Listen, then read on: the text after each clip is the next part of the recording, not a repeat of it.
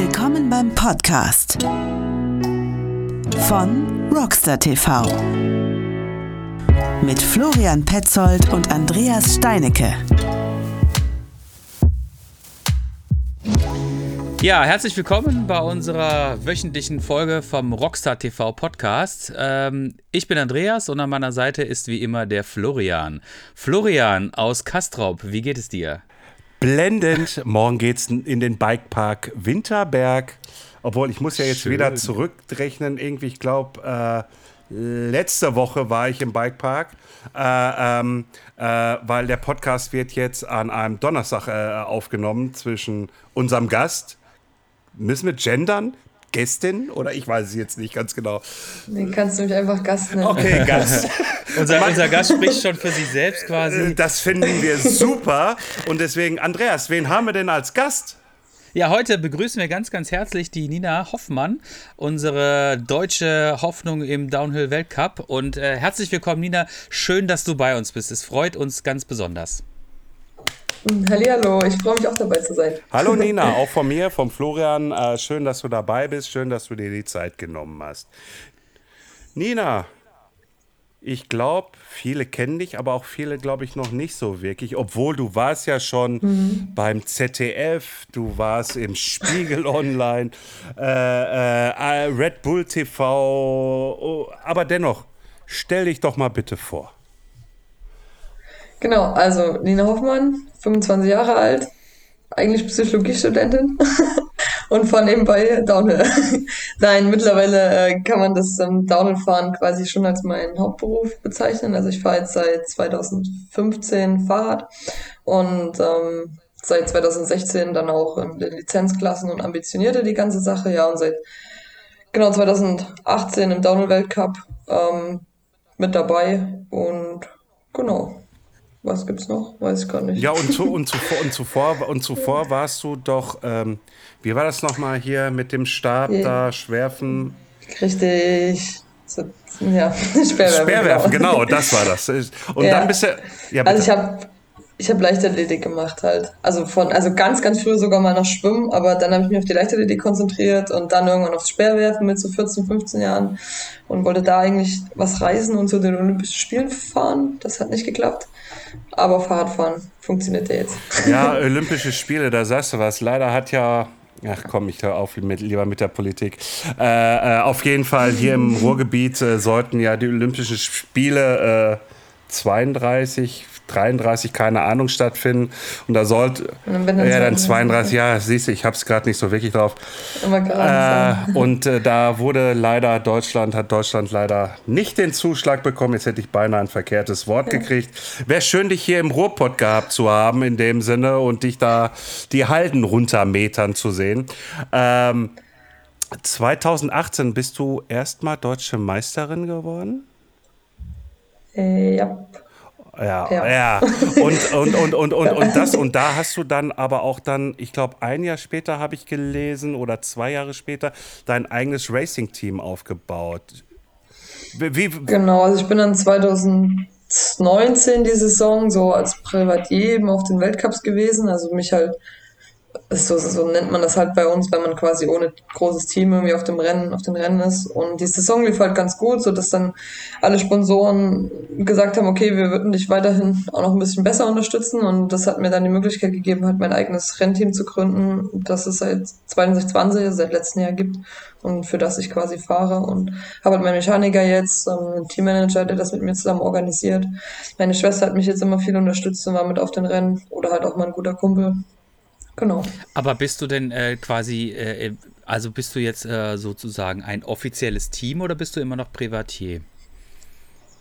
Also ich bin ein offizielles UCI-Team. Ich habe bei der UCI eben das, das beantragt und mhm. gemeldet, mhm. einfach weil das halt aus organisatorischer Sicht, finanzieller Sicht und äh, so werbetechnischer Sicht für Sponsoren und Co. einfach viel besser ist, wenn du ein angemeldetes UCI-Team bist und das macht vieles halt leichter.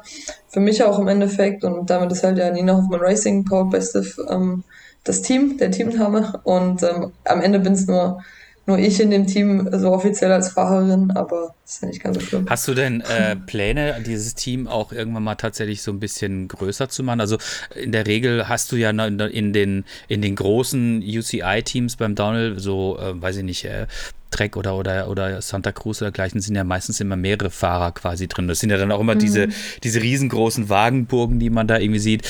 Ich glaube, das ja. ist bei, in deinem Fall jetzt wahrscheinlich noch nicht der Fall, aber ähm, möchtest du dahin? Nee. Irgendwann mal? Ja, das wäre natürlich irgendwie, irgendwie cool. Also momentan fahre ich halt mit meinem Ford Transit dorthin und stelle mein Pavillon dann davor.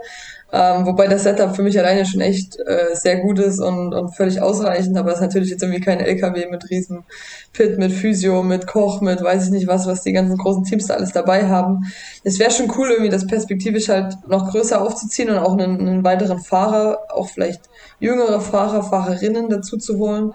Ähm, ist halt mit wirklich viel Aufwand verbunden. Es steckt wirklich ein großer organisatorischer Aufwand dahinter, die ganzen Reisen zu organisieren, die Leute zu organisieren, das Material rechtzeitig fertig zu haben, das alles zu entsprechend zu promoten und darzustellen, auch am Renntag, dass du halt Social Media Material und so weiter und so fort hast. Und da gehört halt irgendwie einiges dazu.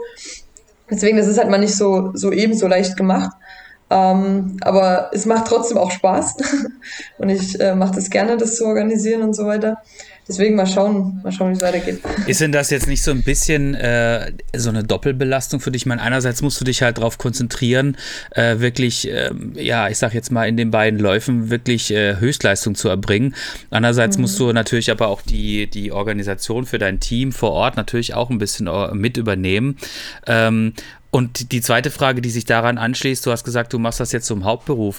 Ähm, wie lässt sich das denn finanzieren, wenn ich mal so ganz äh, direkt fragen darf? Die Frage möchte ich auch gerne hören. Beantworten. Okay, also, also vielleicht erstmal zur Doppelbelastung. Ähm, es ist auf jeden Fall eine Doppelbelastung. Ich ähm, versuche viel an meinen Teammanager auch abzugeben, dass er Dinge mit organisiert. Er übernimmt viele Sponsorenkontakte für mich ähm, und spricht mit denen und macht das.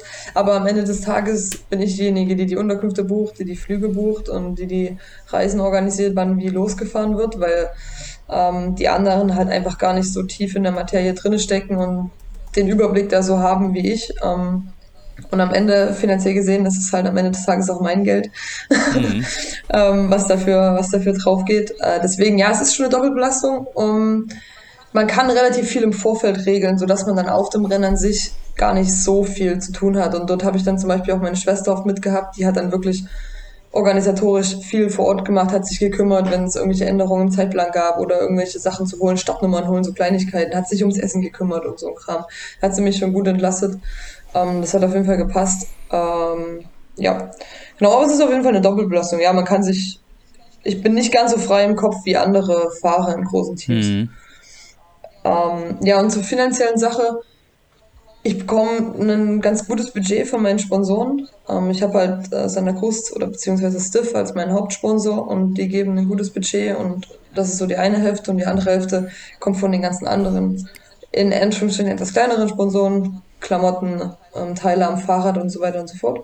Und so setzt sich das dann ja zusammen, so dass man am Ende des Tages es geht schon einiges für die ganzen Reisen, Unterkünfte und Co drauf, aber es bleibt halt auch am Monatsende was übrig für mich.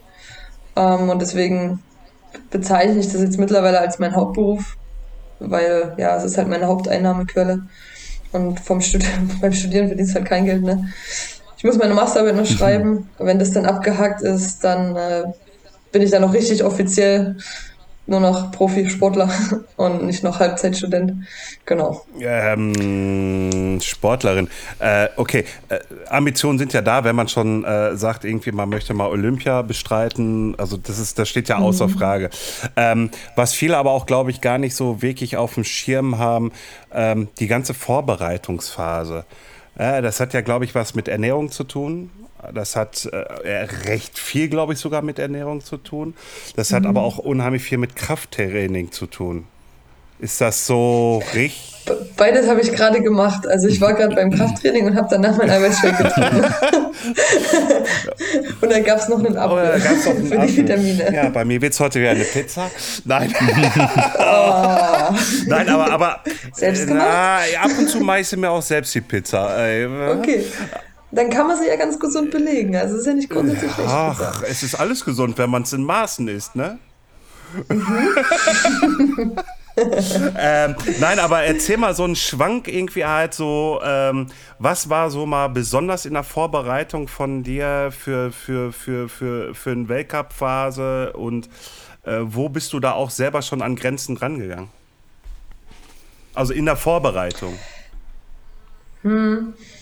In der Vorbereitung, also was ich besonders merke, ist, wenn ich wie jetzt eben auch noch teil, also ich hatte jetzt eine Verletzung gehabt und ähm, die ist zwar in dem Sinne schon ausgeheilt, aber der Körper ist noch nicht wieder auf dem Level, wie er halt vorher war, weil ich einfach zu wenig Zeit hatte, um richtig Kraft aufzubauen. Und dann bist du irgendwie schon vorm ersten Rennen irgendwie so ein bisschen gechallenged und du weißt halt, du bist nicht so stark wie sonst und du musst auf jeden Fall halt rausnehmen und du würdest gerne mehr machen, aber es geht nicht, weil du halt verletzt warst. Also das habe ich jetzt schon, ich hatte jetzt mittlerweile drei größere Verletzungen und das ist dann immer so ein, in der Vorbereitung halt so eine Gratwanderung zwischen, ja, wie, wie viel, was kann ich machen, was traue ich meinem Körper schon zu und was nicht. Ähm, ich merke oder was ich halt so, wo ich sage ich mal in der Vorbereitung an meine Grenzen stoße, ist, dass ich, was das Fahren auch angeht, also ich versuche natürlich im Winter jetzt, ich mache nicht nur Krafttraining und Intervalle oder so eine Sachen, sondern ich versuche eben auch Fahrtechnik zu machen und mich im, im reinen Fahren zu verbessern. Und dann stoße ich halt dort immer wieder meine Grenzen, wenn ich zum Beispiel in der Vorbereitung in irgendeinem Bikepark bin und dort sind halt zum Beispiel jetzt große Sprünge. Und dann denke ich mir halt so, oh, hm, die jetzt springen müssen, hm, muss das jetzt sein? Und dann muss ich mich wirklich richtig dazu überwinden und pushen, wenn irgendwie dieser Renncharakter nicht da ist, wo, wo das so klar ist, dass man das springt, sondern man ist halt einfach nur entspannt in einem Bikepark, dann irgendwie so einen riesen Sprung jetzt zu setzen. So. Und da kommst du echt dann immer äh, mental an deine Grenzen und überlegst dir dann manchmal kurz, oh, warum, warum tust du dir das eigentlich jetzt gerade an, diesen Stress hier? Du könntest jetzt auch einfach ganz entspannt drum rumfahren und fertig wär's. Aber das ist auch das, was es dann irgendwie ausmacht, dass man eben sich immer wieder challenged und versucht, seine Grenzen nach oben zu verschieben und besser zu werden. Ähm um das mal jetzt humoristisch zu nehmen. Also, also ähm, fährst du lieber eine Chicken Line als wie einen riesengroßen Drop oder Sprung, wie auch immer. Am Ende des Tages nicht. alles gut, alles gut. Alles Am gut. Ende des Tages, das ähm, in Leger der Weltcup dieses Jahr, wenn ich meinen Rennlauf gefahren wäre, wäre mein erster Weltcup ge gewesen, bei dem ich ein Feature nicht gesprungen wäre. Und das habe ich mir eigentlich, als ich angefangen habe, Weltcups zu fahren, ab 2019, dann als ich da auch so ein bisschen sicherer dann wurde, habe ich eigentlich gesagt, fährst keine Chicken Lines mehr.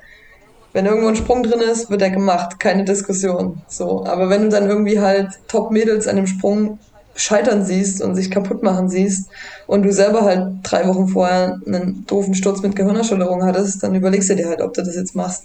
Das habe ich halt diese Saison irgendwie auch gelernt, ähm, meine Chicken Lane zu nehmen und mal einen Step zurück zu machen. Und dass das nicht unbedingt gleich schlecht ist oder schwach ist mhm. oder so, sondern so, ja, das ist halt auch dazu so, so war das jetzt auch nicht von mir gemeint, um Gottes Willen, um Alles Gottes Willen. Gut. Nein, Alles gut. nur, nur, nur, weißt du, irgendwie, ich habe das natürlich auch mal verfolgt. Ich weiß nicht, dass, ob das dieses Jahr war bei äh, Red Bull Hardline, wo der Fischi sich mhm. da irgendwie beim letzten Sprung oh, ja. da so richtig schön ja. weggemetert hat. Aber er ist ja auf dem Arsch runtergerutscht, um das dann mal wieder so. Das, also wie er das ja, überlebt ja, richtig, hat. richtig, richtig. äh, und äh, deswegen fand ich, äh, dachte ich mir so gerade so, so irgendwie, ah, kitzel mal so ein bisschen raus irgendwie, nee, aber, aber schon deine äh. Aussage, nee, das wird gemacht, das fand ich gut, das finde ich, nee, ja. ist ja auch richtig so, ne? Du sagst ja irgendwie halt, das ist äh, nicht nur mein Hobby, sondern ich habe aus meinem Hobby meinen Sport gemacht, ich will das auch äh, weiter und ja. Äh, ich habe ein Racing-Team gegründet, um Gottes Willen irgendwie halt, und du willst Olympia fahren, dann macht man das verflucht doch mal eins. Aber, aber ich finde das, ich finde das schon einen interessanten Punkt, ehrlich gesagt. Und vor allen Dingen ähm, für dich selbst. Äh, einerseits, weil du ja auch so ein bisschen, du hast ja gesagt, du, du äh, studierst quasi ja auch äh, Psychologie. Und mhm. äh, das ist doch eine total spannende Geschichte. Einerseits äh, challenge du dich ja selbst quasi, äh, diese Sachen ja. machen zu müssen, weil du dir halt auferlegst, okay, pass auf, ich bin halt professioneller Rennfahrer, äh, Rennfahrerin. Ja. Und äh, das ist so das Mantra, dann musst du das halt auch irgendwie machen. Ne? Und wahrscheinlich hat es, gibt es dir auch den entscheidenden äh, Sekundenbruchteil, der, der, der es dich schneller macht. Ähm, im Vergleich zu jenigen, den anderen, die halt die Chicken Line fahren. Aber sich selbst so weit zu challengen und zu sagen, okay, pass auf, ich mache das jetzt und das sind halt wirklich riesige Dinger. Ähm, wie, wie, was, was, macht das in deinem Kopf? Also vor allen Dingen vor dem Hintergrund, ich denke mal, wenn du jetzt die ganze Zeit ähm, äh, un, also unverletzt gewesen wärst, ist man natürlich viel freier. Aber wenn man halt sich schon so ein bisschen abgelegt hat und wirklich weh gemacht hat, das ist doch super schwierig, oder? Ja, ja, ich glaube, wenn ich ähm, noch keine, noch gar keine Verletzung gehabt hätte, was nach fünf, sechs Jahren Fahrradfahren unmöglich ist. Also da verletzt man sich immer irgendwie. Aber mit jeder Verletzung kommt halt so ein kleines bisschen mehr Vorsichtigkeit und Zweifel, zumindest bei mir. Ähm, mag da Leute geben, bei denen das nicht so ist. Aber ähm, man überlegt sich dann doch halt zwei, dreimal, ob man das Ganze springt. Und man wird irgendwie auch, ich mag es immer nicht sagen, man wird auch älter und reifer und denkt sich nochmal dann drüber nach und wägt nochmal ab, was könnte passieren, wenn. Ähm, und das war halt zum Beispiel Leger der Fall. Ich, ich habe immer so ein Bauchgefühl und schon beim Trackwalk eigentlich meistens. Und wenn ich die Sachen dort sehe und das Bauchgefühl sagt mir, ja, springst du auf jeden Fall, dann mache ich das auch. Aber wenn ich schon beim Trackwalk denke, uff, großer Sprung, ja, okay, guckst du dir erstmal an, wie die anderen drüber springen. Ähm, wenn ich das schon so habe, und das hatte ich halt in Leger, aufgrund dessen auch, dass ich halt erst gestürzt war und so weiter, ähm, ja, dann überlegt man sich das halt ähm, und, und, zieht dann halt doch wieder lieber zurück, was mich, also es hat mich extrem innerlich zerrissen, weil es halt eigentlich, wie gesagt, mein Mantra ist, ich springe alles auf einem Weltcup, weil keine Frage, ich bin, ich gehöre zu den Top 5 Mädels, würde ich jetzt mal behaupten eigentlich, und dann hast du das zu machen. Ähm, ja, aber dann halt diese, dass sich einzugestehen, dass man einfach jetzt an diesem, an diesem Wochenende ich würde nicht, ich kann den Sprung springen oder den Leger, aber das war halt einfach in dem Augenblick mit der Verfassung und dem, was von weg war, ging das halt nicht. Und das musste halt irgendwie lernen, weil ich glaube, das ist halt ärgerlich, dass es jetzt, dass ich mich an diesem Sprung verletzt habe beim Nichtspringen. Aber ich glaube, wenn ich ihn gesprungen wäre, hätte ich mich dabei verletzt. Das war halt so irgendwie das Gefühl. Und dann, ja, es ist ganz komisch. Und wenn ich mich dann aber da zum Beispiel dazu entscheide, sowas zu machen, dann ist es auch, wenn man es dann gemacht hat, ist man super happy. Mhm. Und dieses Glücksgefühl, was man danach hat und man sich bewiesen hat, hey, man kann es eigentlich. Ich glaube, dafür arbeitet man halt und deswegen macht man das. Und das gibt einem dann echt extrem viel und da versuche ich dann auch manchmal dran zu denken, komm, jetzt mach das, du weißt genau, wie glücklich du danach bist, wenn du es gemacht hast. Und ganz oft sind Sprünge extrem leicht zu springen. Ähm, springen ist eigentlich gar nicht, gar nicht so schwer. Ähm, und dann denkt man sich danach, boah, hättest du das einfach nur mal schon eher gemacht. So. Und diese Gedanken versuche ich dann immer äh, mir ins Gedächtnis zu rufen und dann geht es oft leichter. Ja, das äh, ist, ist, ist echt ein spannender Aspekt, weil ich glaube, gerade auf dem Niveau, wo du das betreibst, ist das halt ähm, schon, schon echt eine krasse Sache. Also ich, ähm, ich war mal vor ein paar Jahren, war ich mal in Norwegen, in Hafjell, da gab es damals die, ähm, da gab es die, die, ähm, äh, jetzt, äh, es war nicht der Weltcup, es war die Weltmeisterschaft, genau. So, und ja. ähm, ich war schon ein paar, paar Jahre vorher mal da gewesen und ähm, die Strecke war echt ruppig. Also das war schon echt ein mhm. ziemliches Ding. Wir sind das dann auch gefahren äh, mal und ich war total glücklich, als ich da irgendwie heil durch diese ganzen Rock Gardens runtergekommen bin. Ne? Aber jetzt stelle ich mir das halt so, also wenn, ich bin natürlich kein Vergleich, ne? Aber ich stelle mir das auf diesem professionellen Level vor. Vielen Dank, Florian. Na, ich schüttel ja nur den Kopf. Du bist nein. Du spielst, ja, ja. Du spielst doch in einer ganz anderen Liga. ist schon ich klar. bin meine eigene Liga, genau. So. Ja, ich, ich doch auch, ich doch auch, ich bitte nicht. Aber das ist ja schon, also vor allen Dingen, ich gucke mir das dann entsprechend im, im, im, äh, im Fernsehen an und äh, denke mir so, im Fernsehen sieht es ja schon echt heftig aus, ne? Aber dann auf dem Bike zu sein und da runter zu ballern, ey, ja, ja, ja, ja, ja, das ist doch schon echt krass, oder? Man kriegt das meistens in keiner Kamera rüber, wie krass die Strecke ja, dann doch ist. Genau. Du kannst dir so viele GoPros angucken oder Videos von irgendwem, erst wenn du wirklich dort mal stehst und das auch selber fährst und merkst, wie zum Beispiel in Snowshoe, wie behindert die Steine dort stehen und wie beschissen das ist, da drüber zu fahren, weil es so flach ist, dass das sieht man zum Beispiel auch nicht. In Snowshoe, die Strecke war so flach, dass wenn du irgendwo einen kleinen Fehler gemacht hast und den Speed verloren hast, dann hast du dich an jedem weiteren Stein doppelt so doll aufgehangen. scheiße. Und das ist einfach so Sachen, das siehst du halt dann erst, wenn du vor Ort bist. Okay, okay. Ja, aber das ist ja, ja. meistens das Problem bei den Kameras, die kriegen halt einfach das mit dem Winkel wie steil das Ganze ist. Also ich mache hier gerade Handbewegung. Äh, ja, ist, äh, ja, ich muss immer dran denken, wir machen nicht Video, wir machen Audio. Äh, also ich mache so als äh, Handzeichen so ganz steil nach oben und nach unten. Äh, das kriegt ja so eine Kamera einfach nicht hin. Ja, man muss es beschreiben können. Äh, das kriegt eine Kamera einfach nicht so wirklich gezeigt irgendwie. Und äh, einzige, wo sie es mal hingekriegt haben, irgendwie war sie mal beim Skispringen. Irgendwie hat die Kamera so positioniert haben und mhm. da konnte man es aber nur leicht erahnen erahnen. erahnen, ja, aber auch ja. mehr auch nicht, weil die Personen halt mit dem Bein ganz äh, mit dem rechten oder linken Bein dann halt so hoch standen, dass das andere Bein gestreckt war. Und da konnte man dann ah halt oh ja, erst erkennen, aha, das ist da steil. Aber sonst, aber sonst, wenn du eine GoPro vorne oder am Helm hast, das kriegst du alles da nicht mit. Die denken einfach, ja, die fahren da einfach nur ein bisschen mit Speed runter. Ja, setz sie mal drauf und fahr. Ja. Die Kameras werden immer besser und es wird immer realer, das äh, zu übertragen, aber trotzdem Perspektiven ist einfach ja. schwierig. Deswegen einfach mal vorbeischauen auf einem Weltcup und sich ein Bild machen, was wir da so fahren. aber die meisten wissen das, glaube ich, einzuschätzen. Und man kann ja einige World Cup-Strecken noch so zumindest teilweise fahren. Wir dürfen, wir dürfen dir auch gratulieren, weil du bist ja eine wirklich sehr, sehr erfolgreiche, unsere erfolgsreichste deutsche Downhill-Fahrerin. Du hast jetzt auch äh, die deutsche Meisterschaft wieder gewonnen. Ja, das war am, am 4. Oktober in, in Bellwald war das, ne? Ja, Und ähm, am 3. glaube ich. Sonntag. Genau, genau. Und äh, herzlichen Glückwunsch dazu. Und, und herzlichen Glückwunsch dazu dann noch, drei Tage später hatte sie dann auch noch Geburtstag. Ach ja, hervorragend. Äh, Im August hast du doch Geburtstag am 6. Ach so, im August, ja. Naja, okay. August, Oktober. Ja, ach, jetzt habe ich mich vertan. Oh Gott. Ey. Ja, ach, ich wir, wir, wir werden es nicht rausschneiden. Ey, weißt du was, jetzt wollte ich mal charmant sein, irgendwie schmeiß alle Tiere weg, irgendwie. Äh, Fast. Es hätte klappen können, aber... Es hätte klappen können. Wie war das? Wird doch nichts rausgeschnitten? Nee, es wird hier gar nichts rausgeschnitten. Irgendwie, das nein, kommt nein. wirklich online, also ich bitte dich. Sehr gut. Alles gut. Ähm, ja, ähm, wie war das für dich? War das, war das ein cooles Rennen? Also ich denke mal, es war wahrscheinlich ein cooles Rennen. Ja. Warum schüttelst Na, du so weil ich mich schon wieder. Ach, ist egal, ist egal, ist egal. Okay.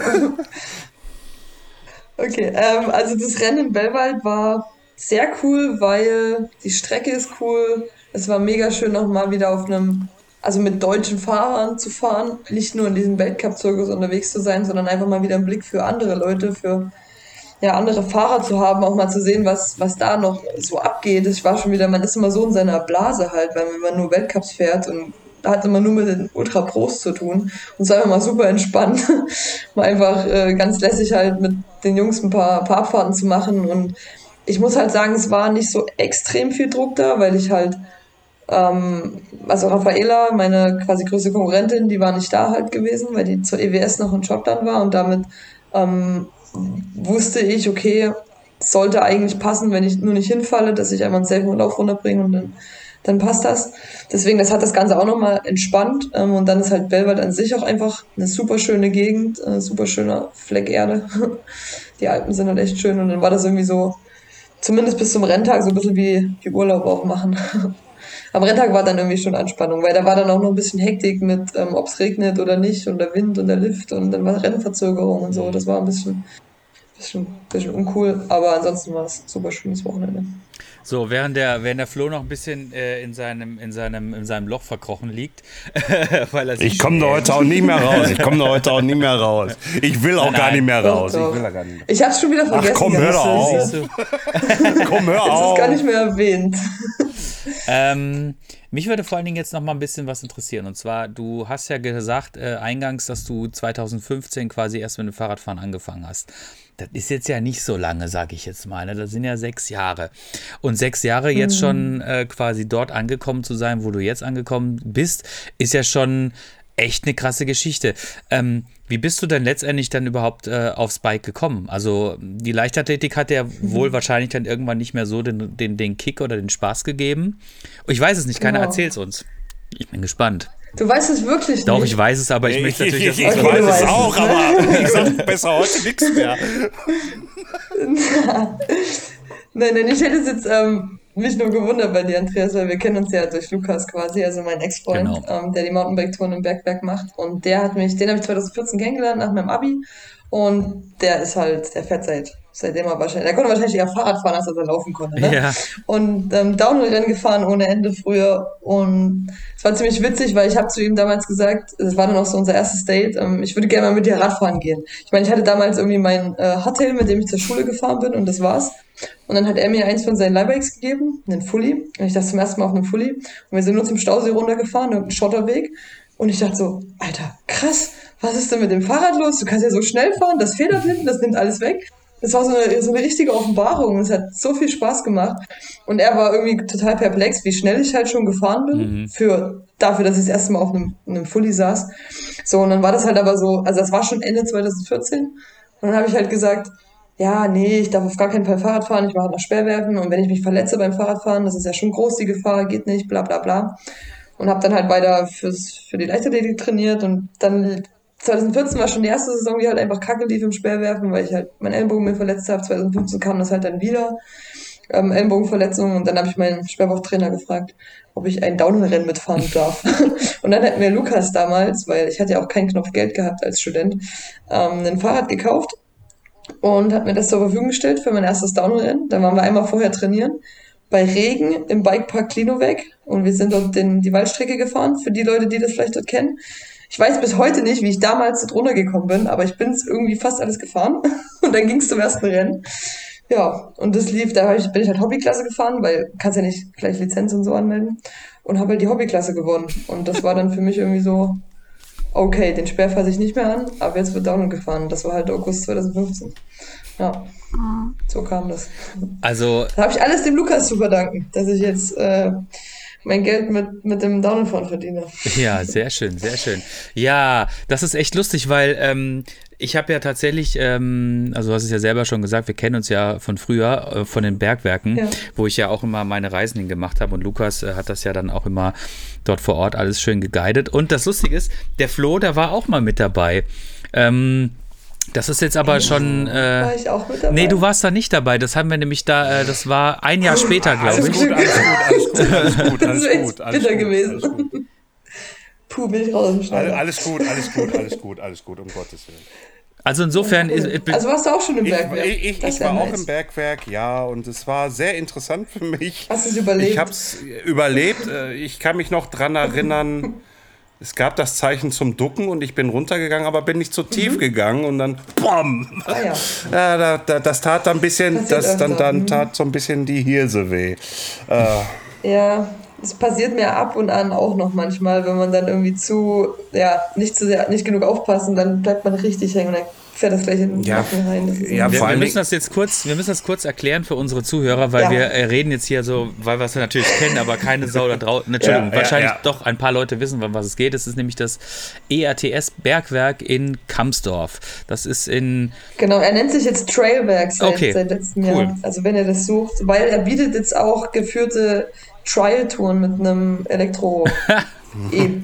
E, ähm, E-Trail-Motorrad, so. also einem Motorrad quasi. Okay äh, unter Tage an, genau. Ah, wie abgefahren, cool. Seit diesem genau. Jahr. Ja, es ist echt cool. Ich bin auch schon gefahren damit. Das ist, macht Spaß. Ja, das glaube ich mir. Vor allen Dingen, weil, ähm, also für unsere Zuhörer, das ist halt äh, ein Besucherbergwerk, ein altes Erzbergwerk, das man quasi mit dem Fahrrad befahren kann. Und der Lukas hat das vor Jahren für sich quasi erschlossen und bietet da halt Touren an. Und das ist echt geil. Also da, wir sind da immer drei Stunden unterwegs gewesen. Es ist konstant irgendwie so eine 8 Grad, relativ hohe Luftfeuchtigkeit sehr eng, sehr anstrengend. Das ist wie mhm. nicht enden wollen, da finde ich ein nicht enden wollender Pumptrack. Ähm, und äh, der hat, er hat halt dort dann auch quasi äh, schön Anlieger gebaut und sowas. Teile, Teile sind naturbelassen, aber es ist eine saukoole Geschichte. Also kann ich wirklich nur jedem empfehlen. Und wir drei waren halt, wie gesagt, äh, an wechselseitigen Jahren halt auch schon da. Also bis halt Nina sowieso. ja, ich habe damals so mein Geld verdient, indem ich immer die Touren geguidet habe. Und dann habe ich ein bisschen Geld am Wochenende bekommen, um dann mir eine neue Fahrradhose zu kaufen. Den Link zum Buchen für das Bergwert finden Sie in der Description. Genau, sehr schön. Sehr cool. Ja, ähm, Jetzt wird mich natürlich oder uns interessiert natürlich auch so brennend, wie ist denn das äh, so generell, ähm, wenn du da die ganze Zeit mit, ähm, mit, den, mit den Mädels da, also mit den wirklich, äh, man kennt sie aus Film und Fernsehen, du gehörst ja mittlerweile auch, wie gesagt, dazu. Wie geht der miteinander um? Wie ist das Gefühl? Ist das wirklich alles so mega cool, wie wir uns das als Außenstehende vorstellen? Also die Mädels sind schon alle cool. Und wir sind auch untereinander. Das ist echt immer mega cool. Jetzt zum Beispiel Snowshoe, der Abschluss. Es war mir so eine lässige Atmosphäre, weil es waren nicht so viele Starter da. Dadurch, dass das erste Rennen unter der Woche ist, war auch generell nicht so viel los. Und die Pits waren so ein bisschen abseits. Und dann hat, und wir mussten halt immer einen, einen, Berg hoch, um trotzdem noch zum Start zu kommen. Das hat dazu geführt, dass im Endeffekt jeder mit seinem Mietauto und dem Montageständer oben einfach am Start gestanden hat. Also low, also weniger Setup geht halt eigentlich nicht, ne? ähm, das war echt so familiär, das Ganze. Und dann bist du halt auch mal mit den Mädels, bin ich mit Wally halt mal eine Abfahrt gefahren und mit Moni zum Beispiel, die kam halt, die hatte ja Probleme mit der Einreise und so und dann hat die keinen Trackwalk gemacht. Dann habe ich die halt die ersten zwei Abfahrten mit auf die Strecke genommen und habe ihr bitte die Linien gezeigt, weil die halt ja komplett verloren gewesen wäre sonst. Und auch so tauscht man sich mit den anderen Mädels aus, fragt dann so, ey, bist du schon gesprungen, war es schwer, soll ich es vielleicht auch machen? Also es ist ähm, weniger Konkurrenz, vor allem mit so am ersten Training und so, da ist man wirklich echt entspannt, hilft sich auch teilweise gegenseitig irgendwie, weil man das finde ich halt cool. Wir pushen halt so ein bisschen gegenseitig das, das Level, du, dann springt die erste halt den Sprung und dann denken sich die anderen so, ja, okay, jetzt müssen wir das auch machen, so, und wir pushen uns dadurch halt, halt gegenseitig, aber nicht auf eine negative Art und Weise. Also, das ist zumindest mein Empfinden halt irgendwie immer positiv. Am Renntag ist dann, ist dann jeder äh, für sich selbst verantwortlich, ne, und dann wird's auch, dann gucke ich ja nicht mehr so viel links und rechts und sehe dann halt zu, dass ich halt am besten möglichst schneller bin als der Rest so, aber und im Ziel ist man dann wieder Best Friends und abends auf der Party sowieso. Mhm. Ja, cool. Und ähm, jetzt würde mich natürlich noch interessieren, wie, ähm, was wäre denn jetzt zum Beispiel mal? Ähm, du fährst ja Santa Cruz, ne? Wir können das ja offen ja. und ehrlich hier sagen, kann ja jeder sowieso im Netz nachgucken. Ah, mal Was gucken, wann Santa Cruz das Geld dann hier überweist, irgendwie. genau. ähm, was wäre denn tendenziell, wenn jetzt zum Beispiel Santa Cruz Syndicate zu dir hingehen würde und sagen, Bonina, du fährst ja eh schon unsere Fahrräder. Wir finden, du bist echt eine Top-Frau, du kannst super geil Fahrrad fahren. Fahr doch in unserem Team. Würdest du das machen? Ähm, oh, dieses Fragezeichen ich, da über den Kopf. Ich würde jetzt am liebsten sofort. Also der Punkt ist, ähm, es ist halt schon mega cool, in einem großen Werksteam zu fahren, weil dir halt sehr viel an Aufwand genommen wird und so weiter. Aber es muss halt am Ende des Tages irgendwie auch zwischenmenschlich passen mit den Leuten. Es muss auch finanziell, muss man halt auch dazu sagen, passen. Ne? Ähm, ich muss halt irgendwie jetzt auch mittlerweile sehen, dass ich das Ganze dann finanziert bekomme. Und ähm, ja, das ist, das kommt, ich glaube, boah, ich wüsste nicht, wie ich mich dann, dann entscheiden würde, wenn das so käme im jetzigen Zeitpunkt, weil ich mit meinem, meinem Team halt jetzt so super happy bin und der ganzen, ganzen Konstellation. Ähm, es ist halt dann auf jeden Fall auch immer Veränderung, wenn du in ein Team wechselst, musst du dich dann halt unterordnen, der Teammanager oder dem Teammanager, je nachdem, und hast dann, bist dann nicht mehr so frei, wie wenn du halt jetzt dein eigenes Team hast, ne? Bringt aber natürlich auch Vorteile mit sich, dass du das eben nicht mehr selber organisieren musst. Das ist immer so ein, so wie so ein, so einen Zwiespalt. Ähm, ja, ich müß, müsste halt einige persönliche Sponsoren aufgeben, was echt schade wäre oder ist halt, mhm. wenn, wenn das ähm, so wäre. Und ja, wenn dann halt im Team irgendwas entschieden wird, dass ab nächsten Jahr das und das gefahren wird, dann ja, mu muss das halt dann gemacht werden. Ne? Dann hast du halt natürlich als einer von zwei, drei, vier Fahrern nicht ganz so viel macht, wie wenn du das jetzt alles alleine entscheiden kannst. Aber ja, es sind alles Pros und Cons. Ich denke mal, der, der Druck wahrscheinlich im Team ist wahrscheinlich auch nicht unbedingt zu vernachlässigen, wenn du quasi noch, ja, ne, wenn du noch halt noch irgendwie eine andere Fahrerin hast, gegen die du dich dann quasi teamintern auch noch durchsetzen musst, ne?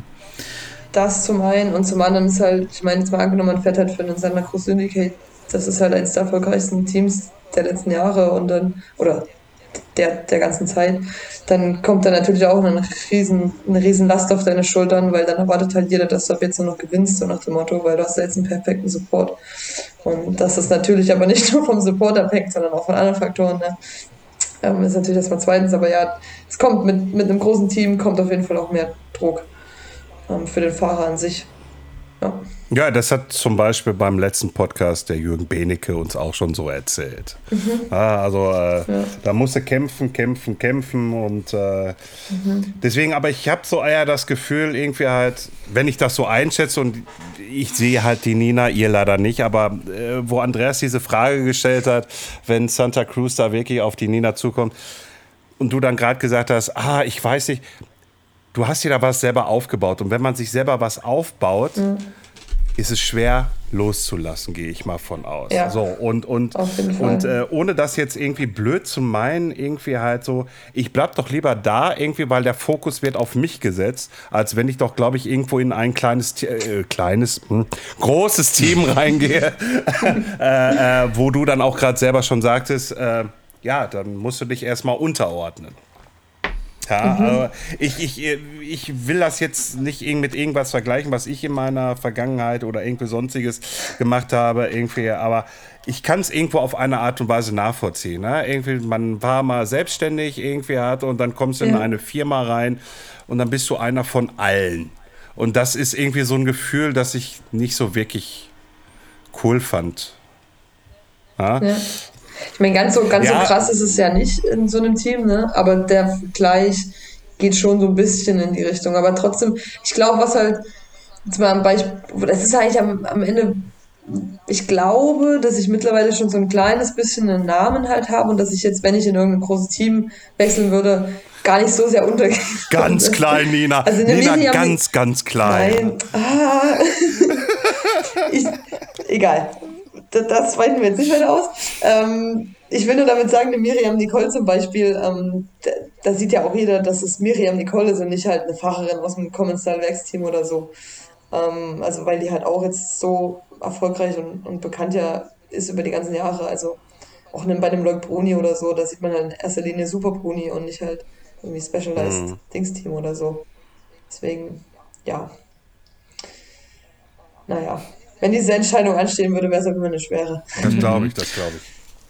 Ähm, wie ist denn das, äh, wenn ihr, wenn ihr fertig seid mit Rennen fahren? Dann ist ja quasi der Druck erstmal so ein bisschen von allen Beteiligten wahrscheinlich ab. Und äh, wenn sie quasi sich nicht verletzt haben, und das hoffen wir natürlich alle immer, dann ist doch äh, wahrscheinlich, ist, wie ist es dann?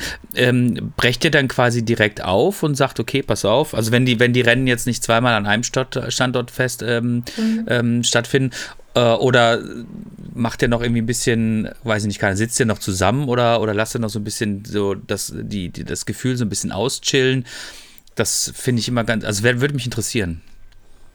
Es kommt halt immer auf das Rennen an und was danach ist und wer mit ist und so weiter. Dieses Jahr, zum Beispiel jetzt nach der WM, war halt in der Woche danach gleich Lenze Heide und ich bin unten geblieben und bin dann weitergefahren und dann konnte man natürlich irgendwie entspannt sein an dem Tag.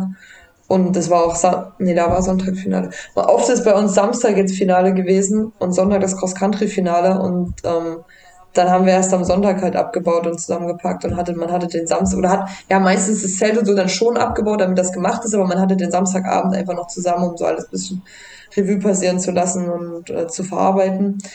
Wenn aber jetzt, weil bei mir halt jetzt teilweise halt Leute mit sind, die dann zum Beispiel Montag einfach auf arbeiten müssen oder so. Ähm, und das Rennen Sonntag ist, nein, dann muss halt Sonntag irgendwie noch heimgefahren werden oder zumindest der Teil mit dem, mit, mit dem Auto, also mit dem Auto, ja, ich, ich bin immer mit meinem Auto unterwegs und meistens kommen die anderen dann halt mit dem, äh, ab, unabhängig von mir und dann müssen die halt dann leider schon los und dann, ähm, ja, es kommt immer so ein bisschen drauf an, was halt cool ist, ist, dass wir vor den Männern das Finale haben und es sind dann immer noch zwei Stunden Zeit, bis die Männer dann alle im Ziel sind und dann noch Siegerehrung und so und die Zeit hat man dann irgendwie meistens um, wir gucken uns dann ganz oft das Männerfinale in Ruhe an und da kann man immer schon so ein bisschen verarbeiten für sich. Ja, genau. Also es ist sehr, sehr unterschiedlich. Mhm. Aber kommt auch immer drauf an, wo man jetzt gerade ist und wie weit die Rückreise ist. Von Lenzer Heide fahre ich sechs Stunden heim. Das ist halt kein Stress. Aber wenn ich irgendwie unten in der Doha bin, wie vor zwei Jahren, und dann eigentlich halt über zwei Tage heimfahre oder so, dann fährt man vielleicht schon am Renntag los und ähm, ja. Ich finde das, ich finde, ich finde, ich finde das so krass. Ich habe letztens, ähm, habe ich im Fernsehen oder ich habe gelesen bei Spiegel Online, dass André Greipel jetzt seine Karriere beendet. Das ist ähm, für den, den, für die, die ihn nicht kennen, das ist ein sehr erfolgreicher Rennradfahrer, deutscher Rennradfahrer. Der hat auch, ich glaube, der hat, ich weiß nicht, wie viele Siege der eingefahren, 150 oder sowas. Hat auch zweimal ähm, ähm, oder mehrere Male ähm, bei der Tour de France eine Etappe gewonnen. Und der, Toll. genau, der war halt äh, oder ist ein sehr erfolgreicher deutscher ähm, Rennradfahrer. Und dann habe ich eine Dokumentation gesehen, wie er jetzt quasi auch so langsam seine Karriere quasi beendet. Und ähm, das fand ich sehr interessant. Und der ist jetzt halt äh, 39. Und ähm, das, das Spannende an der Geschichte ist einfach, ähm, dass das war sein Job jetzt für 25 Jahre, ne? Und ich meine, mhm. das ist jetzt ja quasi auch dein Job jetzt schon seit ein paar Jahren. Mhm. Der Unterschied ist aber so krass, weil bei den Rennradfahrern oder bei den Rennradprofis ähm, sind die in ein sehr enges Korsett eingeschnürt. Ne? Da gibt es auch quasi keine Privatteams. Ähm, das sind natürlich auch mehrere Fahrer, die verdienen, würde ich mal behaupten, wenn sie gut sind, ein ordentliches Gehalt, würde ich mal sagen. Ne? Ähm, ist ein sehr fordernder Sport, auf jeden Fall, auf so eine ganz andere Art und Weise. Aber weißt du, dem gegenüber habt ihr dann natürlich, äh, hast du jetzt äh, im, im, im, Mountainbike jetzt halt die Cross-Country-Fahrer und dann halt die Downhill-Fahrer. Und ich habe immer so das Gefühl, der gefährlichste Sport ist der Downhill-Sport, auch der spektakulärste, ja. Ähm, aber es wird immer so ein bisschen behandelt wie so ein bisschen so ein Stiefmütterchen. Ich mhm. weiß, vor Jahren gab es mal bei Eurosport, konnte man das mal sehen. Heutzutage kriegst du mhm. es halt bei Red Bull. Ähm, wie empfindest du das denn als direkt quasi in der, im, äh, mit als Beteiligte, ähm, siehst du das, wie, wie kommst du dir dabei vor? Also äh, da habe ich noch mal eben kurz dazwischen grätschen. Also was ja, was ich ja sehr faszinierend fand, dass das ZDF auf dich aufmerksam geworden ist. So und ähm, deswegen ist, deswegen Entschuldigung, wenn ich das jetzt sage, die Nina etwas famer wie alle anderen. Ja, ja, äh, irgendwie hat und äh, deswegen Nina hat diesen Sport ja dann auch und da bin ich der festen Meinung etwas mal ein bisschen Glitzer nach oben hochgetrieben. Aber beantworte jetzt mal vom Andreas die Frage. ähm, ich habe das Gefühl, dass bei uns in Deutschland der Downhill-Sport schon ziemlich stiefmütterlich behandelt wird. Ich meine, jeder fragt sich, warum die Franzosen so schnell sind. Ja, aber wenn ich sehe, wie Miriam Nicole und Leugbruni eben auch von den ganzen Strukturen dort unterstützt werden und die den Nachwuchs fördern und Co., kein Wunder, dass es halt schnelle Franzosen gibt da wird das halt einfach ganz anders gelebt und das fehlt halt hier bei uns komplett. Ähm, vom BDR ist da halt ja eigentlich keine Unterstützung da. Also die WM-Startgebühr wird bezahlt ähm, und wir bekommen ein Jersey. Äh, das ist, ja, das liegt halt daran, dass wir nicht olympisch sind. Ähm, und deswegen gibt es da von staatlicher Seite halt keine Förderung. Sobald ein Sportart olympisch ist, sind plötzlich halt viel mehr Gelder da. Und ich meine, ich kann es in gewisser Weise auch so ein bisschen verstehen. Man kann ja auch nicht jede Sportart irgendwie immer fördern und voranbringen und so weiter und so fort. Es wäre aber schon cool, wenn man es vielleicht mal schaffen würde. Weil es gibt durchaus Möglichkeiten und das müssen nicht nur finanzielle Mittel sein, sondern es geht auch einfach um organisatorische Dinge, um Strukturen zu schaffen, um den Sport eben einfach ein bisschen zu fördern und den Nachwuchs halt zu fördern. Und ähm, es kann ja nicht sein, irgendwie, dass wir auch eine eine WM fahren als Downhiller und die Vorcross-Leute, weil es dort jemanden gibt, der das organisiert, bekommen es hin, dass sie eine gemeinsame Unterkunft haben, die sogar im Endeffekt bezahlt wird vom BDR. Und wir Downhiller müssen uns halt selber unsere Unterkunft suchen. Ich meine, mich stört jetzt nicht mehr. Ich habe jetzt mein Team, ich habe die finanziellen Ressourcen. Für mich ist es kein Stress mehr. Aber für Leute, die das erste Mal zu ihrer WM fahren, für Junioren, für Juniorinnen, der Nachwuchs und so, für die ist das halt auch finanziell eine, eine Riesensache, da sich dann irgendwie ein Hotel zu buchen oder sowas. Und keine Ahnung, das wäre einfach schön, wenn da mal ein bisschen mehr vom BDR käme. Wir sind auch im Gespräch mit dem BDR. Es ist alles ein bisschen schwierig und, und langwierig so. Ähm, ich bin aber zuversichtlich, dass man da in den nächsten Jahren ein bisschen was auf die Reihe bekommt, sodass der ganze Downhill-Sport, weil ich denke einfach, das Mountainbike an sich wird halt populärer. Ähm, es fahren immer mehr Leute Fahrrad, es fahren immer mehr Leute Mountainbike oder E-Mountainbike. ähm, und deswegen denke ich, Deswegen denke ich und hoffe ich, dass, der, dass das Downhill-Fahren dann auch einfach noch ein bisschen mehr Anerkennung bekommt. Ähm, ja. Es ist halt leider einfach ein teurer Sport, ne? Als, also ich glaube ganz ehrlich, dass ich vielleicht sogar schon eher mal irgendwie in die Richtung Downhill gegangen wäre, wenn meine Eltern das Geld gehabt hätten, um mir ein Fahrrad hinzustellen. Weil ich bin mit meinem äh, Fahrrad, mit dem ich zur Schule gefahren bin, bin ich dann auch ab und zu mal nachmittags ähm, irgendeinen kleinen Dingshügel runtergefahren oder so. Hm. Aber ja, das habe ich dann Ärger gekriegt, wenn das fünfte Mal der Platten irgendwie hinten da war und der Papa den reparieren durfte. Mhm. Und deswegen, das ist halt dann so ein bisschen dieser Zwiespalt. Ne? Es ist halt auch einfach eine teure Sportart. Die Fahrräder werden immer teurer und ähm, das kann sich einfach nicht jeder leisten. Ja, aber ich bin da recht zuversichtlich, dass wir da was hinbekommen, dass wir das ein bisschen fördern, dass es äh, vielleicht auch eine Nachfolgerin von mir dann irgendwann gibt und vielleicht auch im männlichen Bereich. Ähm, ja, wir haben jetzt Max, der gar nicht so schlecht unterwegs ist. Aber ja. Ja, aber da sagst du schon was Richtiges irgendwie. Ich habe auch immer so das Gefühl, dass die Fahrräder mittlerweile alle viel, viel teurer werden. Die Mountainbikes. Ja, ist, ist auch so. Ähm, ja. Egal, ob das jetzt mit dieser E-Unterstützung ist. Ah, der Stuhl, der knackt wieder. Äh, ähm, äh, e egal. Ähm, ob's, egal, ob es E ist oder äh, stinknormal oder wie auch immer. Und ähm, ich, äh, ich, ich kann es irgendwie nicht so hundertprozentig nachvollziehen. Irgendwie. Und äh, wenn man dann sagt, irgendwie hat der Sport ist ein breit, will zum Breitensport werden oder ist schon Breitensport, ähm, dann sind die Leute da meistens irgendwie bei dreieinhalbtausend Euro für so ein vernünftiges Bike. Das sollte man dann, musst du dann ja. leider investieren. Ich kenne noch Zeiten, wo, ja. sie, wo, sie wo man gesagt hat, zweieinhalb, jetzt sind wir 1000 Euro ja. weiter. Irgendwie, ich weiß nicht, wo die äh, Fahnenstange ist, aber und dann das wird noch viel schlimmer werden in den nächsten Monaten, weil die ganzen Lieferengpässe durch ja, die Covid-Krise ähm, das Ganze verschärfen und kriegst halt mit, ist halt nichts lieferbar. Und wenn es dann lieferbar ist, also die ganzen Händler oder die ganzen Hersteller haben eigentlich ihre Preise um 10 bis 20 Prozent erhöht. Einfach, ja, weil es halt, weil die ganze Logistik und so teurer ja. geworden ist und Produktion und so weiter. Ja, aber die werden auch nicht mit den Preisen dann mehr runtergehen. Nee. das auf keinen Fall, denke ich nicht. Ja, und wenn man dann wieder überlegt, irgendwie, wie kommt die Jugend dann wieder an so welche Bikes dran, irgendwie, klar, du kannst sie. Ja bei eBay Kleinanzeigen kaufen. Irgendwie die gebrauchten Dinger ja. äh, oder Gebrauchbikes halt irgendwie halt, aber ich bin davon kein Fan. Äh, aber ist ja egal. Äh, irgendwie, aber wie soll dann halt die Jugend äh, mal was Vernünftiges, also so wie du ja auch die Erfahrung gemacht hast. Ne? Der, der, der, der ja. hat dir das Fahrrad unter den Arsch gesetzt und bumm! Und dann hat's ja. gemacht und dann sagst du nur noch, ja, nur noch Downhill. So, wie, wie, wie willst du das dann nachher irgendwie halt mit dem Einkommen irgendwie von zweieinhalbtausend Euro machen? Irgendwie halt, irgendwie, da musst du vier, fünf Monate warten, irgendwie halt, bis du das Geld zusammengekratzt hast. Also das verstehe ich auch nicht bei den ganzen Herstellern. Also da hört für mich auch mein Unverständnis, also das ist so.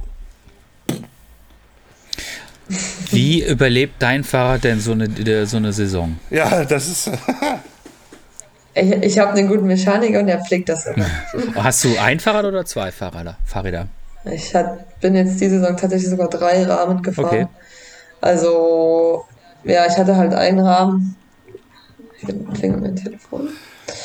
Ähm, ich hatte einen Rahmen und einen Ersatzrahmen. Also ich habe immer zwei Rahmen, weil es kann halt immer mal sein, dass einer kaputt geht. Und habe noch eine WM-Bike dieses Jahr bekommen, deswegen noch einen dritten Rahmen. Davon wusste ich aber nichts. Das war eine Überraschung gewesen. Das war auch ganz cool. Wenn man die Räder ordentlich pflegt, dann halten die so eine Saison schon durch. Muss halt dann ab und zu mal Lager wechseln und äh, Teile, Teile neu bauen, was ich tatsächlich eher dann mal wechseln muss oder so, ist, wenn ein Laufrad kaputt geht, wobei die bei mir sehr gut halten. Ähm, aber ja, wenn, wenn du Sachen ordentlich servicest und wartest, jetzt auch was Fahrwerk zum Beispiel und so angeht, dann hat das echt ein langes Leben. Und dann geht das schon. Man darf halt nicht hinfallen. Ich habe schon zwei Rahmen jetzt mittlerweile kaputt gemacht durch Stürze halt, weil das Fahrrad dann irgendwo hingeflogen ist in Steine und dann ist es halt zerbrochen. Oder äh, eingerissen oder so. Das ist immer ungünstig, also nicht hinfallen. fährst du, äh, fährst du Carbonfelgen oder Alufelgen? Carbon, ich fahre die Santa Cruz Reserve, die gibt es nur in Carbon. Mhm. Und genauso wie die Rahmen gibt es von Santa Cruz auch noch in Carbon. Und ich habe seit drei Jahren jetzt meine allererste Felge in der Seite kaputt gemacht. Ähm, und das, glaube ich, ist eine ganz gute Beleidigung. das ist ziemlich gut, ja. Wahr, das ist wohl wahr, das ist ja. wahr. Ja, ich fahre auch seit, seit kurzem Carbonrahmen und äh, ja, es ist ein bisschen was anderes. Es ja, ist, ne, merkt man schon die Steifigkeit. Ja, ja, ja. aber es, es liegt mir auch so, dieses Steife da unter einem irgendwie. Ach, das, okay, nee, nee, nee, nee, nee, das, nee, war, stopp, das war eine stopp, schöne Formulierung. Stopp. Aber, ja, ja, ja. Boah, dass ihr wieder so zweideutig denkt. Du, du hast so einen Gedanken jetzt. Schön nach unten geguckt oh, dabei. Ah, also pass auf, der, ich versuche das wieder einzufangen. Der Floro, der fährt einen Orbea. So. Ah ja, ne? okay. Und ähm, das ist echt ein, echt ein cooles Fahrrad auf jeden Fall. Apropos Fahrrad, ähm, ähm, würdest du auch mal äh, so eine EWS fahren? Also jetzt wahrscheinlich, also nicht eine ganze Saison, sondern einfach nur mal so ein Rennen, so wie deine anderen Kolleginnen? Bestimmt. Da würde ich mir aber eine raussuchen, wo es Lift gibt. Weil ich glaube, wenn ich wie im Finale 2000 Höhenmeter Berg auftreten muss, oder weiß ich nicht, wie viel das sind, aber auf jeden Fall viel, äh, und dann noch die Stages auf Zeit bergab fahren muss von teilweise 10, 15 Minuten. Puh Ich bin fit, aber nicht so fit. also im Finale habe ich das auch gesehen, dass die, ähm, glaube ich, also die waren, weiß ich nicht, wie viele Stunden die unterwegs waren, ne? aber das war schon echt eine heftige Ganzen Geschichte. Tag halt, ne? Genau. Und ja, und dann fährst du ja noch das Training vorne weg. Du fährst ja nicht nur den Renntag mhm. oder die zwei Renntage, sondern hast ja manchmal noch zwei Tage Training dann vorne weg. Da bin ich, da müsste ich mein Training ein bisschen umstellen, ein bisschen mehr auf Ausdauer trainieren und nicht so viel Kraft und Schnellkraft machen. Dann würde ich das, glaube ich, auch ganz gut wegstecken. Ich werde wahrscheinlich die Enduro-Deutsche Meisterschaft mitfahren. Cool. Habe ich mir jetzt überlegt. Also das wird dann mein erstes größeres offizielles Enduro-Rennen. Ähm, weil ich, ja, die, die Mädels habe ich in Bellwald angestichelt und äh, haben mir dann das Datum gesagt und ich so, oh, ich habe eigentlich noch nichts vor. Und es ist so eine Eintagesveranstaltung und jetzt habe ich überlegt, äh, genau, am, ich glaube, 24. Oktober in Treuchtling. Ah, Treuchtling, sehr gut. Ja, also wir haben alle gesagt, es ist super flach dort. Man muss viel treten. Mal gucken, das liegt mir halt eher nicht so, aber schauen wir mal. Also ich, mich hat es tatsächlich nie nach Treuchtling verschlagen, ähm, leider.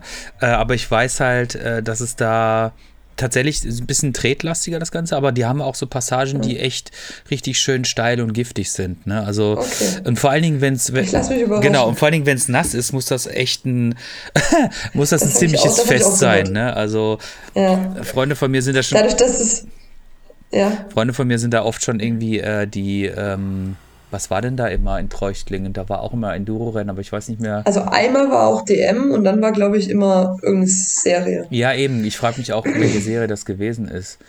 Ähm, muss ich passen. Kann das die Enduro, Ach, keine Ahnung. Enduro One gewesen sein? Nee, die Enduro One war es nicht. Die Enduro, die Enduro One war es nicht, nee. ja. Das war eine andere Serie. Die Specialized Enduro Series, das ist es jetzt auch halt. Ja, in dem Rahmen ja wenn, wenn, wenn du jetzt sagst, du fährst ja. da jetzt auch mal Enduro, dann interessiert es mich natürlich als äh, Enduro-Fahrer. Äh, welches fährst du denn? Bike dann? Und das weiß ich, das weiß ich auch noch nicht ganz, weil ich habe jetzt neu einen Megatower bekommen, also das ähm, von Santa Cruz mit 29 ja. Zoll und 170 mm oder 65 mm Federweg. Jetzt hat aber jeder gesagt, dass es dort so flach und tretlastig ist und ich habe noch mal ein altes Hightower stehen mit halt 140, 45 mm Federweg. Ich überlege, das noch mal fit zu machen und zu fahren, weil es halt einfach ein bisschen ja, kleiner ist. Auf der anderen Seite geht das Megatower so gut und ich fühle mich da echt schon wohl drauf und scheiß drauf, denke ich. Ich würde mit, dem, ich ich würd mit dem Megatower fahren, allein weil es halt. Außerdem ist es das neue Rad. Genau, weil es eine, eine geile Maschine ist. Und es ist gelb und das sieht schön aus. und es ist gelb, selbstverständlich. aber das sieht geil aus, deswegen muss ich es fahren. Nee, ich werde schon das fahren, genau. Aber ich habe tatsächlich mal drüber nachgedacht, einen Weg mit, äh, einen Fahrrad mit weniger Federweg zu nehmen. Mhm. Und ähm, wie sieht denn so dein Training aus, wenn du jetzt quasi dich, wenn du trainierst? Du sagst, du machst relativ viel Kraft und weniger Ausdauer. Mhm. Ähm, musst du, ähm, oder wie, wie, wie ist denn so dein Trainingsplan? Ja, also ich mache auch schon auf jeden Fall Ausdauertraining. Ähm, zum Beispiel jetzt, ich habe das letztes Jahr so gemacht, dass ich bis Dezember keine Intervalle gemacht habe, sondern halt eigentlich nur dreimal die Woche versucht habe, ins Gym zu gehen, also einen Kraftraum und Gewichte zu heben, plus Enduro-Touren, das ist dann mein Ausdauertraining und das sind dann schon noch mal zwei bis drei Stunden, also irgendwie macht man in gewisser Weise schon noch Ausdauertraining. Ich fahre fast nie auf der Rolle Indoor Ausdauer, weil das ist so stumpf und stupide. Ich war jetzt letzten Winter, als so viel Schnee lag, Skilaufen. Ich habe äh, Cross-Country-Skiing, also wie heißt es? Äh, Langlaufen, hm. äh, Langlaufen gelernt und war dann halt äh, mal Langlaufen gewesen als mein Ausdauertraining zum Beispiel oder gehe halt auch mal schwimmen und so eine Sachen. Das war jetzt mit Covid schwierig. Ähm, aber versuche alternative Sachen zu machen, viel Allround zu machen, weil ich denke, dass Ans der Anspruch halt im Downhill-Fahren eben auch sehr Allround-mäßig ist, weil man halt, also es ist halt nicht das klassische Radfahren, sondern man steht ja die ganze Zeit auf dem Fahrrad, macht eigentlich die ganze Zeit irgendwie Liegestütze und Kniebeuge da drauf oder Burpees. Ich fragt manchmal jemand, wie kann denn das also anstrengend sein? Ihr fahrt ja nur bergab. Und dann sage ich zu dem, ja, mach mal fünf Minuten lang Burpees, dann weißt du, wie anstrengend das ist, so eine Downstrecke runterzufahren. Und deswegen versuche ich auch viel. Ich mache Crossfit auch viel und ähm, versuche mich da halt fit zu halten. Ja, that's my. Und dann halt so ab, wenn es Richtung Saison geht, dann wären auch ganz klassische Fahrradintervalle. Ich habe hier einen Skitrainer stehen, da mache ich an meinem Skitrainerintervalle auch dran, dass ich Oberkörper mit dabei habe. Ja, und jetzt, oh, und, und, jetzt kommt noch eine Frage, die müsste normalerweise der Andreas stellen, weil der Andreas hat ja ein lieblingsneues Hobby seit einem Jahr. äh, aber ich stelle mal die Frage, fährst du auch Gravelbikes? Ich habe einen Krabbelbike oder einen Crosser. Das Stigmata ist ja ein, also Cruz Stigmata ist ja ein, kein Rennrad in dem Sinne. Ich fahre damit aber tatsächlich eigentlich nur auf der Straße rum. Weil ich muss ganz ehrlich sagen, das ist so ein bisschen meine Meinung, wenn ich ins Gelände gehe, dann will ich halt irgendwie auch ein Mountainbike unter meinem Arsch haben. ohne Frage, ohne Frage. Also ich, also ich finde es, zumindest vorne muss irgendwie eine Federung da sein. Ich bin mit dem Graveler auch schon Schotterwege und so gefahren, aber das ist, ich fahre da lieber auf der Straße und mache so Kopf ausschalten und einfach nur treten. So, das entspannt halt auch manchmal. Wenn ich ins Gelände gehe, ich habe ja noch ein Hardtail, dann nehme ich das halt ganz oft. Oder mhm. lieber. Ja. Gut, Aber. prima. Dann hätten wir, hätten wir diese Frage auch erledigt. Sehr gut. Danke, Florian. Sehr Sorry, dass schön. ich so fürs Graveln äh, brenne. nein, nein, ist es, ach, ach, Gott bewahre, alles gut, alles gut, alles prima. Aber wenn man nicht, äh, wie ich, irgendwie fünf Fahrräder in der Garage stehen hat, dann ist es vielleicht ein Gravelbike eine coole Alternative, um halt so Straße und Gelände miteinander zu verbinden und auch Touren zu fahren und so. Genau. Wenn man jetzt nicht so den Luxus wie ich hat. Hm. Oh, oh, Hast du denn bei dir oh. Oh, so ein Luxus. Naja, es ist schon echt Luxus. Also was ich an Fahrrädern, wenn ich mir überlege zum Beispiel, welches Fahrrad ich für die DM nehme, ob ich lieber das mit weniger oder mehr Federweg. Also manche sind froh, wenn sie überhaupt ein funktionierendes Fahrrad haben. Ja, Deswegen das ist wohl wahr. Das ist wohl wahr. First World Problems. Oh ja, das stimmt wohl. Aber naja, gut, du betreibst das ja nun auf einem professionellen Level. Insofern liegt es einfach ja. in der Natur der Sache, dass du viele Fahrräder hast. So, ist, genau, es ist dein Arbeitsgerät, ja. richtig, genau. Ähm, jetzt ist die Saison vorbei. Machst du jetzt erstmal so ein bisschen äh, Beine von die Strecken und ein bisschen Urlaub, ein bisschen chillen? Oh, ich habe Urlaub in Washington gemacht, das hat gereicht, die zwei Tage. zwei Tage Urlaub reichen. Ja, es waren zweieinhalb. Oh, zweieinhalb. Immerhin. Immerhin. Ja. Und dann muss er die ganze Rückreise. Ich habe drei Tage am Stück dort keinen Sport gemacht. Uiuiui. Na gut, zwei Tage. An dem einen Morgen war ich joggen, weil ich irgendwie schon wieder nicht ruhig halten konnte. Aber ich mache jetzt so ein bisschen mental off im Sinne von, ich kann halt eh nicht ohne Sport und deswegen mache ich das, worauf ich jetzt gerade Bock habe, sportlich gesehen. Und ich hatte halt gestern Lust, Motocross fahren zu gehen, dann gehe ich halt Motocross fahren, so. Ähm, aber jetzt ohne irgendeinen Trainingscharakter. Und wenn ich halt irgendwie nur zwei, drei Turns fahre, dann mache ich das halt, weil so, fertig. Ähm, ich versuche jetzt gerade ein bisschen Krafttraining für die Schulter halt zu machen, weil die halt echt noch extrem schwach ist im Vergleich zu vorher. Und gehe schon zwei, dreimal ins, in, in, in Kraftraum, um ja, die Schulter einfach Aufbautraining zu machen, damit ich dann im November, Anfang November wieder richtig einsteigen kann, voll ins Training, ohne irgendwie noch zwicken und zwacken und äh, es geht noch nicht so richtig zu haben. Mhm. Genau, das steht halt jetzt gerade auf dem Plan und ansonsten, was halt Radfahren angeht, ich werde mich auch nicht für die Enduro-DM irgendwie explizit vorbereiten. Also ich fahre halt einfach mit äh, und gucke halt mal, was bei rauskommt. Einfach nur zum Spaß und das steht halt jetzt die nächsten drei Wochen so ein bisschen im Vordergrund. Dann Radfahren, wenn, wenn ich Bock habe und ansonsten nur ein kleines bisschen was für die Schulter machen. Das ist jetzt gerade wichtig für mich. Ansonsten es endet trotzdem darin, dass ich jeden Tag Sport mache. also ist echt so. Das kannst du sowieso knicken, dass ich hier richtig ruhig halte. Da müsste ich, glaube ich, wirklich wegfahren und richtig Urlaub machen. Dann würde ich das vielleicht auch mal schaffen. Ja. Ähm, weil ich dann irgendwie anderweitig beschäftigt bin. Aber We wem willst du, we wem willst du das erzählen? Wenn das ein Hotel ist, irgendwo ein Kraftraum drin ist mit einem Laufband, irgendwann dann gehst du da auch rein. Ja. Jetzt, Sagt man, man muss es ja auch mal sich angucken und alles ausprobieren, dass sie Geräte haben. Dann gibt es irgendwelche Neuheiten. Ja, Hallo? Klar, klar, klar. ähm, Bevor wir, bevor wir in den Schluss reingehen, äh, habe ich noch eine allerletzte Frage. Und zwar, du hast es mehrmals angesprochen, deine Schulter ist ein bisschen dediert. Wie geht es dir denn mhm. so, so generell Gesundheit? Ist, ist alles wieder so ein bisschen so, wie es soll?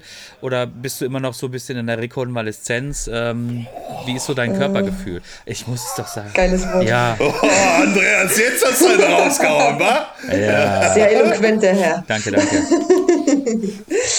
ähm, die Schulter, die rechte, ist noch nicht wieder bei 100 Prozent. Das äh, sieht man optisch, das merke ich beim Training. Ich kriege es irgendwie ganz gut kompensiert. Aber das ist ja nicht Ziel der Sache. Ich merke vor allem auch im Rumpf, dass ich Disbalancen habe. Meine rechte Seite im Rumpf ist viel schwächer als meine linke. Wahrscheinlich dadurch, dass man die rechte Seite generell die ganze Zeit geschont hat. Mhm. Ähm, da muss ich auf jeden Fall was machen, weil das, glaube ich, sonst halt langfristig irgendwie Probleme und Schmerzen macht. Ansonsten geht es eigentlich meinem Körper ziemlich gut. Die Schulter an sich macht auch keine Schmerzen jetzt wirklich. Also sie zwickt gerade wieder so ein bisschen, weil ich gerade vom Krafttraining komme und dann ist er halt immer so ein bisschen gereizt und denkt sich so, kannst du mich nicht einfach in Ruhe lassen? und ich sage mir dann so, nein, kann ich nicht. Aber es wird jedes Mal ein bisschen weniger und Radfahren tut halt gar nicht weh und ich denke auch beim Radfahren nicht mehr dran, dass ich irgendwie da verletzt war. Das ist ganz cool. Ich muss halt einfach mich ordentlich warm machen hm. und dann läuft der Laden. Entschuldigung, wenn ich so ein bisschen lachen musste jetzt gerade. Nein, ja, aber ist ja auch alles okay irgendwie, aber weißt du, wenn du mal. Ich heul ja gerne rum. Ey, ich, ich, ich bin ja schon alt. Weißt du, irgendwie, ich hab's am Rücken, irgendwie, ich hab's da und hier. Ne, und, und das ja, ja, ne, und äh, naja. Aber egal, egal von mir. Da hilft übrigens Bewegung meistens. Ne? Dank, dank, da, danke für die Information. Irgendwie halt. Das wäre jetzt echt nicht nötig von dir gewesen. Da wäre ich selber, glaube ich, gar nicht drauf gekommen. Prima. Jetzt haben wir noch einen Lebenstipp für den Florian gegeben. Ähm, insofern würde ich sagen, äh, wir sind jetzt auch bei 59. Nein, wir haben die Stunde gerade überschritten. Ich würde oh. sagen, wir sind durch. Und äh, wir danken dir sehr, sehr herzlich, dass du uns äh, heute äh, eine Stunde deiner Zeit gewährt hast und uns ja, äh, cool. mit unseren Fragen auseinandergesetzt hast. Und vielen, vielen herzlichen Dank. Ähm, wir wünschen dir weiterhin sehr, sehr viel Glück und ansonsten einen schönen Jahresausklang, sag ich mal. Und dann natürlich eine erfolgreiche Enduro-DM. Äh, Schauen wir mal, wie das wird. ja, danke für die Einladung. Es war wirklich eine coole Runde, war sehr lässig. Ähm, gerne mal wieder, wenn es irgendwie passt. Und dann euch auch noch einen schönen Abend. Ah, bevor, be, be, bevor ich wieder was Verkehrtes ja? sage, sage ich am besten, ich schließe mich einfach dem Andreas an. Ah, sehr gut. Das, das ja, und äh, Nina, recht herzlichen Dank, ähm, dass du dir wirklich die Zeit für uns genommen hast. Für diese alten Säcke hier irgendwie. Und, äh, ja, richtig uralt, ja, steinalt. Ja, ja, ja, Ich muss ja auch, ich muss ja auch Sport machen. Ne? Also. Ja, genau. Dann schicken wir den Florian jetzt mal zum Sport. Ja, ne? ich bin ich, ich, ich ja, Sport hält übrigens übrigens ja. Boah, dank, danke, danke, danke. Den brauchte ich jetzt noch. Danke, liebe Nina. Danke. Das, das, ist Motivation. Das ist Motivation. Wenn du das nächste Mal in den Kraftraum gehst oder Biken gehst, dann denkst du an die Worte und dann bist du. Fährst du gleich noch schon in den Berg hoch? Ähm, ich ich, ich, ich werde morgen äh, dran denken, wenn ich im Bikepark bin, Winterberg, ähm, hm? also letzte Woche. Äh, äh, äh ich werde dich äh, markieren. Du wirst, du wirst dran gedacht haben. So. Ich, ich wünsche dir viel Spaß. Dankeschön. Genau. Nein, wie gesagt, danke, klar. dass du da warst. Ich wünsche einen schönen Sehr Abend. Cool. Mach's gut. Ciao. Tschö. Ahoi. Tschüssi.